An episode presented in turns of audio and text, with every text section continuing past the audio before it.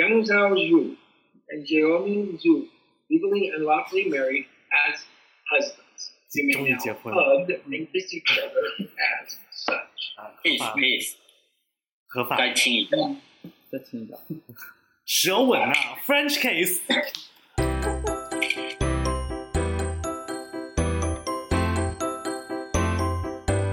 大家好，欢迎收听无所不击，我是庆斌。你在节目开头听到的声音是来自一场在中国的广州和美国的犹他州共同完成的线上婚礼。二零二零年新冠疫情初期，美国犹他州的第二大郡犹他郡就推出了线上婚礼服务。再加上犹他州办理结婚证对申请人没有居民身份或国籍方面的要求，所以有很多国家的情侣都选择线上的方式在犹他郡登记结婚。其中当然也包括中国的同性伴侣。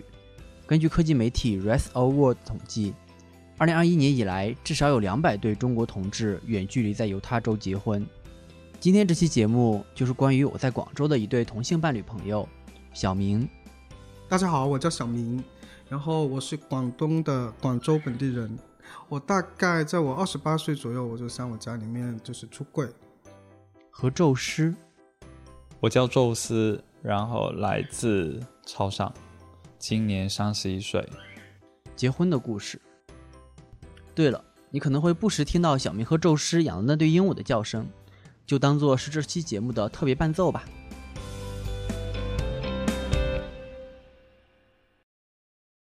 小明和宙斯是一对生活在广州的同性伴侣。二零一八年，两个人在认识了一年之后确定了关系，又在确定关系后三天就搬到一起同居，然后就一直同居到现在。在启动这次的结婚计划之前，两个人一起生活的这几年里，其实就已经通过一个又一个的计划，买房、养狗、养鹦鹉、露营，建立起了属于他们的共同生活。包括狗狗啊，然后可能车不算啊，然后房子啊，还有我们其他的一些，其实我们两个是有一些计划的，嗯就不是说这些东西都是呃一蹴而就啊什么的。我们嗯，大概我们会半年或是一年会定一些目标，或置物，目标，或者是可是做什么之类的目标都不会太大，都是我们两个，包括我们一开始什么哦，我们在一起的时候，其实那个时候，因为我们我们第一个狗狗是出意外，所以出完意外之后，其实我们两个是有打算说哦，再养。在养，因为我们会认为两个人生活其实需要狗狗的，所以我们那个时候大概是准备了半年的时间，可能有另外一条狗，可是全部都是意外。就现在我们养的狗都是突然间就来了。然后除了这个鹦鹉是有计划的，然后包括房子，其实我们是有准备的，还有我们的露营，其实我们这个露营算是计划中执行的比较好的，因为我们那时候两个人，呃，周末是需要出去遛狗，所以我们就开始有了这个说，那我们就再走远一点，那再走远我们需要什么什么东西，然后这些大概会花多少钱，然后呃，所以就会变成了我们现在我们每一个假期的一些计划。那那长期的计划是有长期计划，包括现在，呃，他会定一些学习的计划，我觉得这些都是计划来的。那可能我就想说，我把某个乐器给学好，就两个人就整体生活都是现在都在定，然后近期的计划 就是存钱。对于小明和宙斯来说，做计划的意义除了更好的规划生活，也有一些独属于同性伴侣的特别考虑。就我们定这些，其实都是我们两个明确，我们两个能做得到的，就不可能，就不一定都是大目标。当然大目，然后也有小目标。可定这些大目标，其实啊，我们除了说买这一个，其实买这个之后，我们后面是有考虑另外一个很很尖锐的问题，就是嗯，买了之后，包括说谁的名字，然后以后如果说说谁出意外，那另外一个人怎么办？因为毕竟我们的身份在国内是真的是没太大保障的，所以我们在定这些大的目标的时候，会去考虑把我们两个人的以后出意外的这一些风险去让它给平衡掉。就包括我们买这个，虽然说现在名字在我手上，那其实朱晓明他在他老家从化，其实他是有买了一个小产权房，然后那个时候可是他买的是一个毛坯。然后他自己又不敢跟我提要装修，因为他其实他换了这份工作之后，他是没什么存钱的，只能保障基本生活。那那个时候我们就是定了第二个目标，就装那个房子，一定要把他那个给装修起来。至少假设我这边出什么意外，我家人把他赶走，他有另外一个落脚的地方。然后大概不到一年吧，嗯，就装了他另外一个装修，然后现在在租，这这放在那里放租也很钱很少，就可能一个月可能不到一千块。然后这个就所以就至少在住房这个事情上，我们两个平衡掉。不仅是建立两个人之间的生活，小明和宙斯的关系也延展到了各自的朋友圈和家里。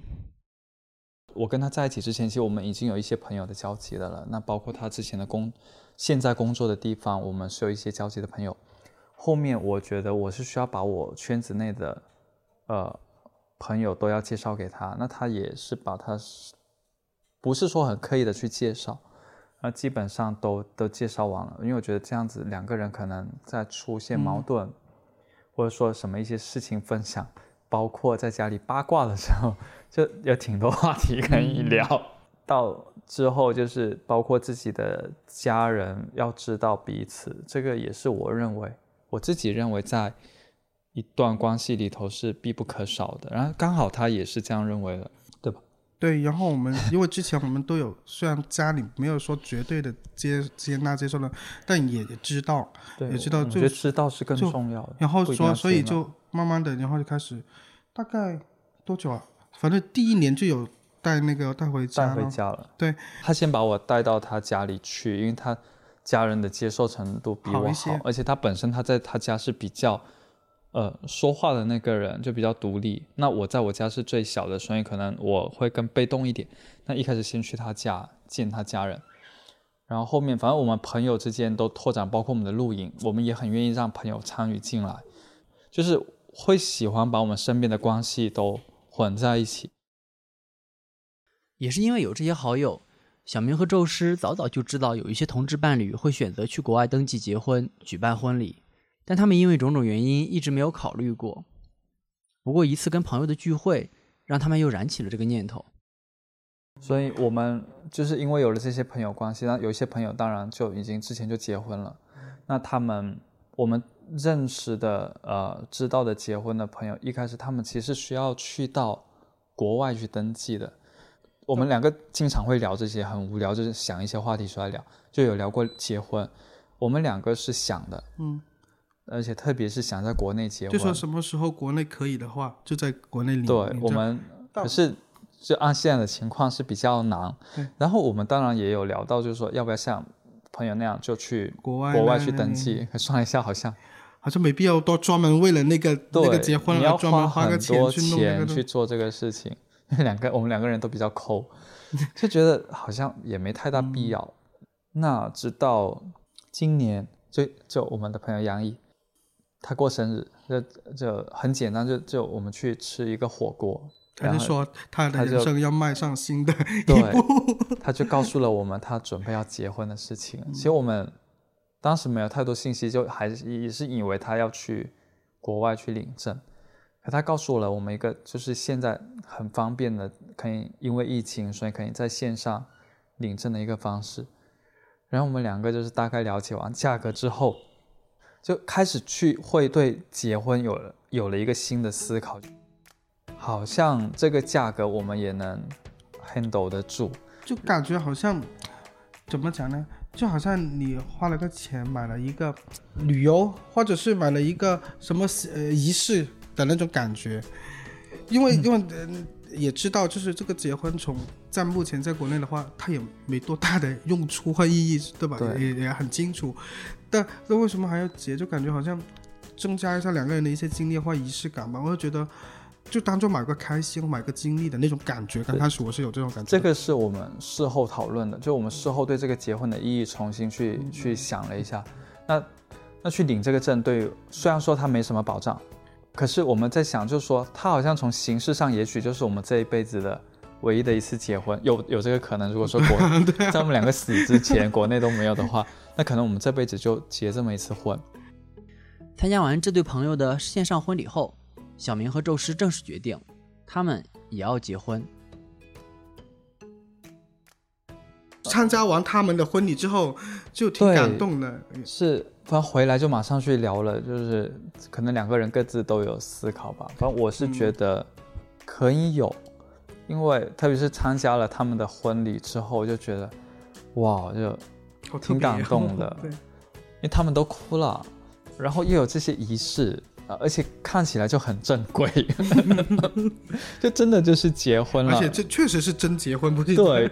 而且不是假的。听他们讲，就是说还会有结婚证，对哇，好像哎还可以拿出来晒一下，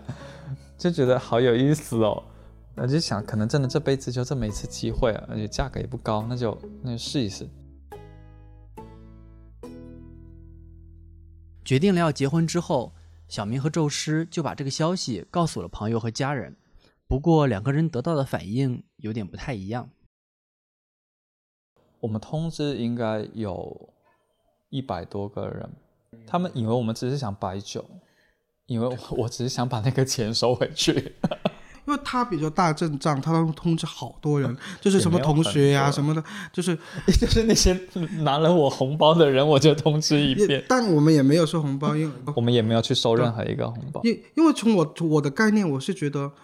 我觉得这个虽然它也是完整的一个婚礼的一一个，虽然是线上也是很完整的一个婚礼，但对于我来说，我就觉得它更像我们国内的，就是去民政局领证的那个步骤，线下的那些之后的婚礼都不算这个流这个里面，我就我的感受就是只到那那一个步骤，所以我就觉得。就那个阶段，家人跟比较关系比较好的通知一下就可以了，又不是在线下摆什么喜宴的，没必要那么大阵仗。对于我来说，我是这样觉得的，所以我就只通知了大概不到十个人。嗯，因为关系都比较好啊，他们也得到他们祝福。然后家里的话，我就跟呃有家里面的群发了一下，然后我妈也没回什么，但我我弟媳就就就恭喜我，哇就说我成为了他的家人。对对对一个我觉得算挺正式的一个接纳，因为他弟媳是在群里面讲的，对，而且他爸妈也没没出来反对，所以这应该就认了吧。但我觉得我妈是，她不知道怎么表达，所以他也没回信息，也没说什么。但是我们之后结婚之后也有回去，也跟他见面，但我我我妈也没什么，她就是跟以前一样哦。对对，对，以前对她怎么样就怎么样，但一直对她都挺好的呀。嗯，不过我这边的情况其实就没那么顺利了。呃，主要是啊，我我当然我那些表弟表妹，因为我在家其实排名还挺靠前的，所以我那些表弟表妹当然他们就是很开心啊，就是啊，我我们一定会来看啊什么。呃，然后我我也是跟他一样，就是在家里的群发，发完之后我妈妈是私聊了我，我姐姐也私聊了我，然后其他人是没有回我消息，可能妈妈跟姐姐私下也聊了，因为他们两个的口供有点关联。妈妈是说她她接受不了，不过她不知道到底会发生什么，她可能会以为是是要摆酒什么，跟我那些同学一样，他们以为说我真的要摆酒。妈妈说她接受不了，然后她也不会参加。不过她说她结尾还是说她说她是爱我的，对，就类似这样的。然后姐姐呢就给我回了消息，她说你不要太勉强妈妈，她真的会，呃，可能不知道怎么去面对这个事情。她说她是很支持我的，然后就是说祝我新婚快乐这样子，就亲姐了。然后我亲哥就没回我消息，我嫂子也没回我。其实当时是有点沮丧的，我就觉得哦天哪，就是我把这个事情到后面整个氛围、整个情绪被推上去，就整个结婚的情绪推上去之后，自己真的把它当一回事了。然后就觉得，嗯，你们当时说结婚，你们有什么喜庆的事情，我参与的很积极啊。但现在我来通知你们，你们干嘛就不来呢？就只是让你们参加一个，我也明确告诉他们，只是来看一个线上的东西，就二三十分钟，看完就结束了。然后，嗯，你们都不来，其实当时是有点不开心的，甚至我到后面会觉得重新去看待了我跟我家人的关系。他们可能还是不接受你这个身份，或许他们根本就不太在意这个事情。对，我觉得是有受伤的。因为本来我们对这个结婚的这个这个过程，可能就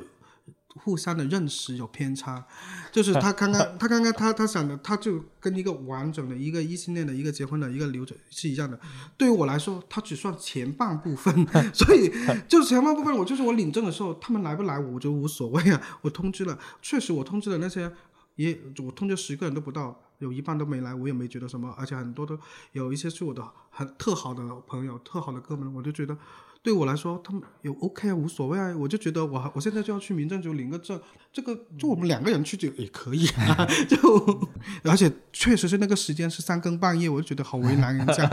就对，虽然从性质上类比，这次结婚的确是更像小明说的去民政局领证的那个过程，但对于周师来说，他还是很想趁这个机会体验一下传统婚礼的那种心情。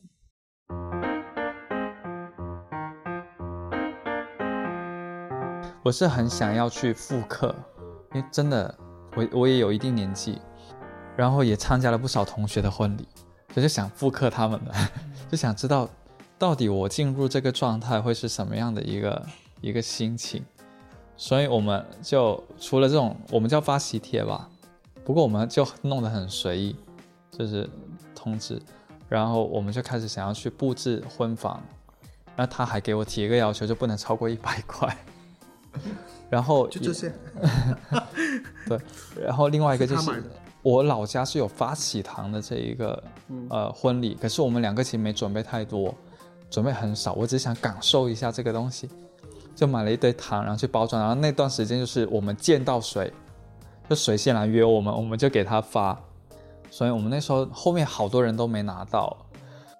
我们其实把这整个都拍了一个视频，包括我们两个其实自己去拍了一个婚结婚照，因为我们不可能很就很想，是主要是我想，他没有很想，因为我就觉得很羡慕别人，就是一个红色的背景，然后两个人穿了可能衬衫拍了一个结婚照，我就好哦，就在那里。就就是在那个在国内那个结婚证上面那个本本上面不是有两个人的那个照照片？对，我就想但这个。是我们觉得这个人就也没要求，就是他完全没要求你，就你只要拿手机这样拍一下，然后上传就搞定了，就没要求。所以我就觉得，好，我现在只是要领证，我只是把这个流程这个领了就可以了，就就为什么要搞那么多？我就拉他，可是我没办法拉他去那种，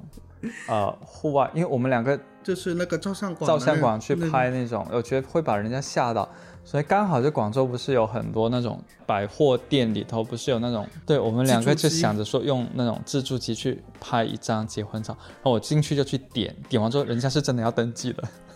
真的要输入身份证件然后去拍，后面没办法，我们两个就挑了一个红色背景在那里自拍，就这样完成了我们的结婚照，就是就就是想要真的去模仿异性恋结婚的方式，包括我们也把我们的整个结婚过程记录下来，就像别人的，呃，可是我们都是靠自己拍、自己剪、自己去配乐，还是想要去模仿，模仿一下别人的那种结婚的方式。对就像异性恋的婚姻的每一个流程，他都是想走一遍的那种感觉。对，除了刚刚的这些准备之外，小明和宙斯还需要在线上登记信息、预约时间。在完成了一系列的准备之后，七月二十九日凌晨，小明和宙斯的婚礼在一个 Zoom 会议房间中举行。所以就觉得整体下来就呃筹备到开始这个，包括当时已经准备开始，就就特别的温馨，而且还有其他的朋友就在上面很积极的就在发什么好感动啊啊准备开始了，就没参加过这种 线上婚礼，好新潮啊。然后呃有的人就是异性的朋友就哇第一次参加同性恋的婚礼，看两个男的结婚，就有一些人是抱着猎奇，有一些人觉得很新鲜，有一些人就很感动。然后开始的时候。我们也会鼓励大家开开视频，因为我们想把大大家都录下来，去拍一个合影，就一个个人头的合影，就作为我们两个的一个纪念。然后，就整体下来，其实包括后面杨毅全程的都在翻译，也在过整个过程，我们交换我们的呃信，我们没买戒指，我们是拿了我们的那个定情的手镯作为我们的交换，所以整个过程下来，其实。还挺挺温馨的，婚礼流程就其实很简短，整体下来只有三十分钟，最长三十分钟。基本上整个过程都是这个牧师在主导，然后他有超过前面可能有二十分钟，十五到二十分钟吧，十五到都是他在讲都。是他在讲。Yeah, you're you're gonna choose. So choose each other and choose to be happy. 呃，讲的内容很像我们电影看的，就你们两个是啊、呃真的快要结婚了，那你们以后会经历一些生活上的一些吵啊，或者说一些呃病痛啊什么的，你们不能，呃，你们两个要确定你们是什么？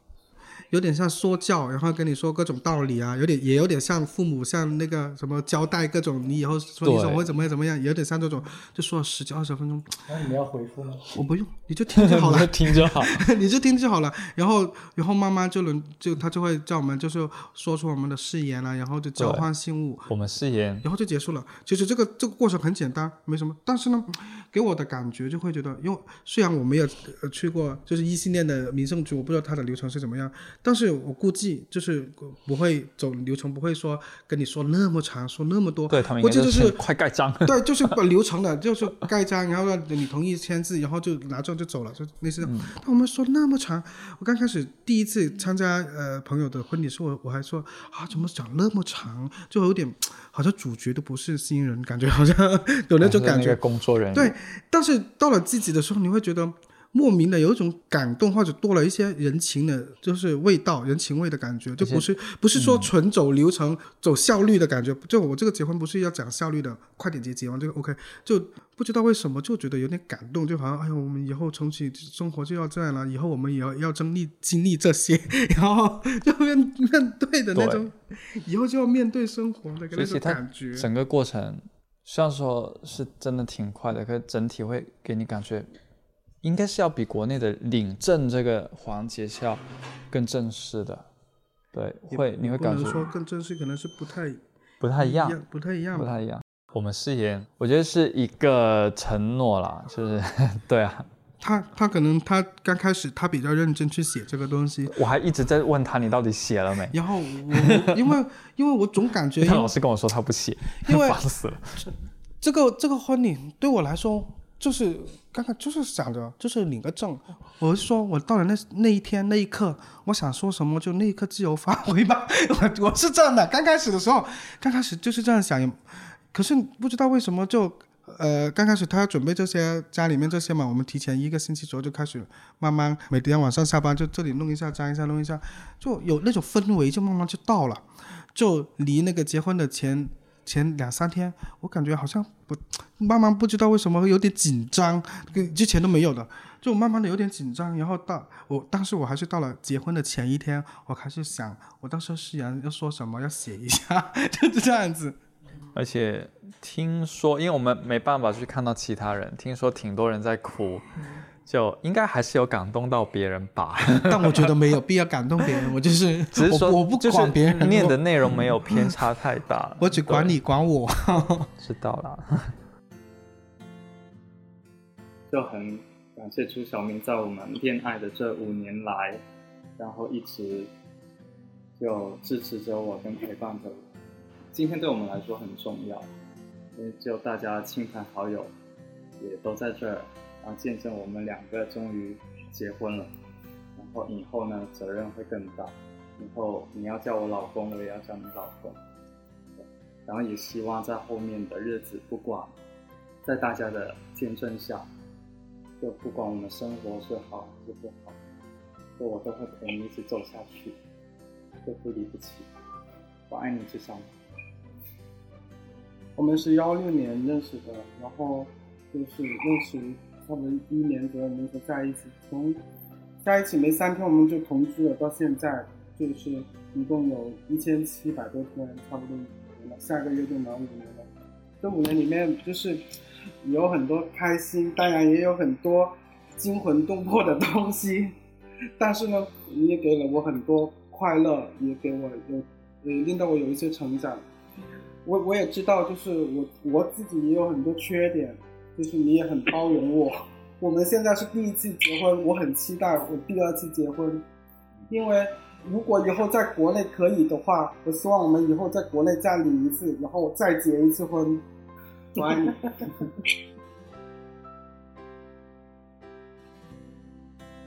不过在当时的那三十分钟的仪式上，我自己内心啊，其实没有太大的感动。就你一直在想，嗯，到了哪个流程了，到了哪一步了，好，好像快要结束了，就很怕说到时候会不会哎什么网络断了呀？因为我们家一到一到后半夜，其实网络很差，自己很怕就一定要这个一定要让它很完整的完成，不能出任何差错。然后哦，终于就听他念嘛，而且其实很想听仔细他到底在念什么，然后就很认真的在听，就是我不想错过整个事情，就想尽量把每一个东西都把它记得很清楚。然后包括自己在念誓言的时候，那个时候才开始有一点有点感动。然后在换信物的时候，就是你会感受哇，我我也在经历这个事情。可是其实说实话，当时是没有太大感动，就哇，我在做这个事情，好好玩啊，就就这种心态。比较有意思的就是，因为我们结完之后呢，有另外一对朋友就跟着结了嘛。那我们结束之后，可能十几二十分钟就开始下一对了。这个时候自己结完之后就很放松了，然后然后到然后然后然后就开始观呃这就做观观旁观看者了，就变就看下一对朋友就结，那个时候哇，好兴奋哦，就感觉看自己比看自己兴奋多了，因为你看别人的时候，真的看别人反而比较感动，就自己参与的时候紧张会更多一点。而且我们那对朋友就在他们开始到我们之前，其实有三十分钟，嗯，然后我们那三十分钟，我们又回到了国内的一个开会的软件，我们再开了一个小灶，就是去分享大家的啊、呃他们他们提起来的，然后大家就在里面再继续，因为他们在我们对在我们参加我们婚礼的时候是不能说话的，嗯，所以他们也憋了很多话，就想要通过声音去表达出来，然后我们就在国内又开了另外一个软件，大家在里面就继续在，已经是半夜了。就也不是说全部来，就来了一些人，然后大家就在聊哇，好感动啊什么的，就就差不多这样子。相比起两个人接近五年的感情和同居生活，一场更多是形式上的婚礼，好像并没有改变什么，但的确又有一些小小的变化在发生。但但是结婚了之后那两三个星期，还是就是还是有那种感觉的，好像还是有新婚的那种感觉自己，的角色跟真的你会觉得你的责任好像不太一样不。大一样，可现在就没感觉。对，然后就过一个月之后，可能就因为我们天天都在一起太久了，过一个月之后之前也没什么差别。好像就一切跟原来结婚之前没没区别、啊，都一模一样。我们结婚证放在那里，现在已经看的就没什么感觉。对，就就大家就虽然是结了婚，但是一个月之后就感觉好像所有生活所有的呃习惯全部都一模一样的，然后家里面没啥，就多了这个被这一些婚装饰没啥区别。我觉得如我我不知道异性恋是什么感觉，我在想，可能异性恋他们会结婚之后，你你的一些还有很多后续要去做吧？对他，他们可能比较多的一些变化，可能要要要拜访什么呃呃亲人啊，要各种啊，就没了，就正常去上班啊，准备生小孩什么之类的，对吧？可能一年内他的变化都很大，一年。对，但我们都没变。他们可能还有很多事情做，可我们 真的没什么事情做。对，你也不会有一些法律上的一些可能一些呃东西需要去变更的东西，没有啊，就你就还是那些。然后，然后我们现在虽然现在才四个月，但我也有种感觉，好像结了好久。就你有没有？对，就感觉好像结婚结了好好几年的感觉。他会，他有一个一个行为，哦，他喜欢在我们可能会偶尔也会去见到一些不认识的朋友，他会在跟别人介绍的时候说我是她老公，可是我们两个发现其实别人 get 不到这个点，别人可能会觉得是你们两个之之间的一个爱称，就是可能什么老公老公的称呼，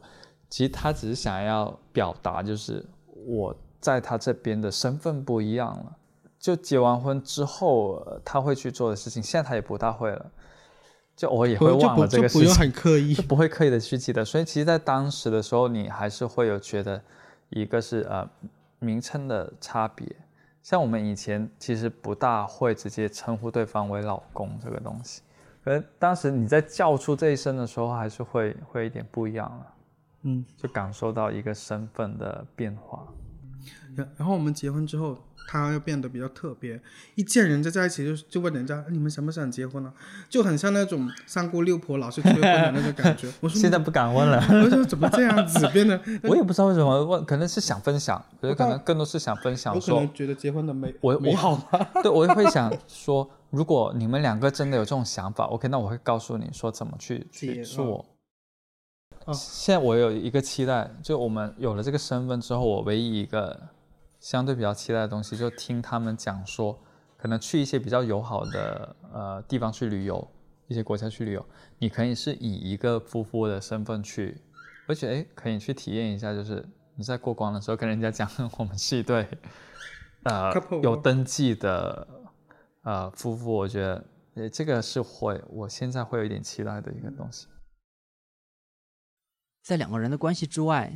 家人之间也发生了一些他们本来没有意料到的变化。我会要结这个婚，包括我会去通知我的家人跟朋友的一个一个意义是在于，我会告诉他们说，我在这段感情里头是认真的，我不是像跟别人谈谈恋爱一样去去呃开心的去去过了一段关系，不是的，我是认真的在处一段关系的。然后其实这个也是对于家人对我们两个的一个情感是有有一些帮助的，包括呃近期我哥哥跟我嫂子对他的一个看法是不一样的，他会他们也会真的觉得你们就是真的已经结婚了。对，是真的有的。但如果我们没有这样的话，他们可能就你们就就是觉得你们两个就是谈会不稳定，可能你们迟早会分手。可现在他们对于他的评价，就已经是把他放在家人的这样的一个位置去去看待他。所以呃，这个也就是这一两个月内的一发生的事情，所以我觉得呃，那么如果说真的会想要结婚，我觉得去通知家人，你们有在做这个事情是有必要的，让别人看到说说，嗯、你们不是在闹着玩，不是在过家家的，你们是认真的。聊到最后，我问小明和宙斯，通过线上这样的方式结婚，和假如有一天真的中国实现同性婚姻合法化，他们去结婚会有什么区别？他们这样回答我：就因为可能一直都在这里长大，就是见证别人的那个婚姻，别人的爱情婚姻都是那样子的，你你也会觉得是那样子，可能会感受会更深一点点。所所以我会我就会一直觉得这个过程有点虚幻，好像又是真的又不是真的那种感觉。就如果像异性恋来讲，他可能从呃准备结婚到结婚可能都一年多，就是这个准备啊。我们好像就几周，然后好像没有什么大的那个什么的，就是你这种感受可能没有像国内就是常规的异性恋在国内的那种流程那么长，把你的那个什么情绪啊什么各种都拉得很满的那种，我们就好像没有，所以说相对来说可能。那个感受跟内心变化可能会相对会少一些，但是我会觉得，我就是我们，因为我们在这个结婚之前，我们之前也讨论过我们会不会结婚，我就是我们也很很期待自己结婚，但我们一直期期待就是在国内领证，然后结婚的，就所以这一次我更觉得好像像一种你要做一个事情，你前面就是稍微做一点点练习的那种感觉，但我内心我还是觉得我我我我还会有一次，呃，对于我来讲，就是结婚这个东西，它，我觉得它并不会对我们两个的关系，呃的紧密程度，从长时间来看，它会有任何的影响，我觉得是不会有的。那它其实对于我来讲，就是说，它呃，它的保障会对我来讲是更重要的。它在你在你生活的这这个国家里头，它如果能够支撑到你们两个的关系，去保护你们的一些利益，我觉得这个事情对我来讲是更加重要。所以，我们两个如果在以后有这个机会，可以在自己的国家去结婚，那我们两个是一定会去做的，因为那个时候就代表着我们可以在法律上是有一些保障。我觉得对我们的可能那个时候我们也会结婚，也会领证，但可能对我们的生活影响，我觉得也不会很大。但是我我觉得对我们两个人的意义，我觉得呢，我想想，就是就是我我当时誓言的时候，我就说，我就很期待跟同一个人过 N 年之后，还跟同一个人再结一次婚，我就觉得很特别啊。这世界上有多少个人是跟同一个人结两次婚？就是从我的内心上，我就觉得就是很期待这个事情，我就觉得很很有意思。以上就是本期节目的全部内容，感谢你的收听。你可以在微信公众号和各个泛用型播客客户端搜索订阅“无所不击”，也欢迎在评论区和我们分享你的感受。我们下期节目再见。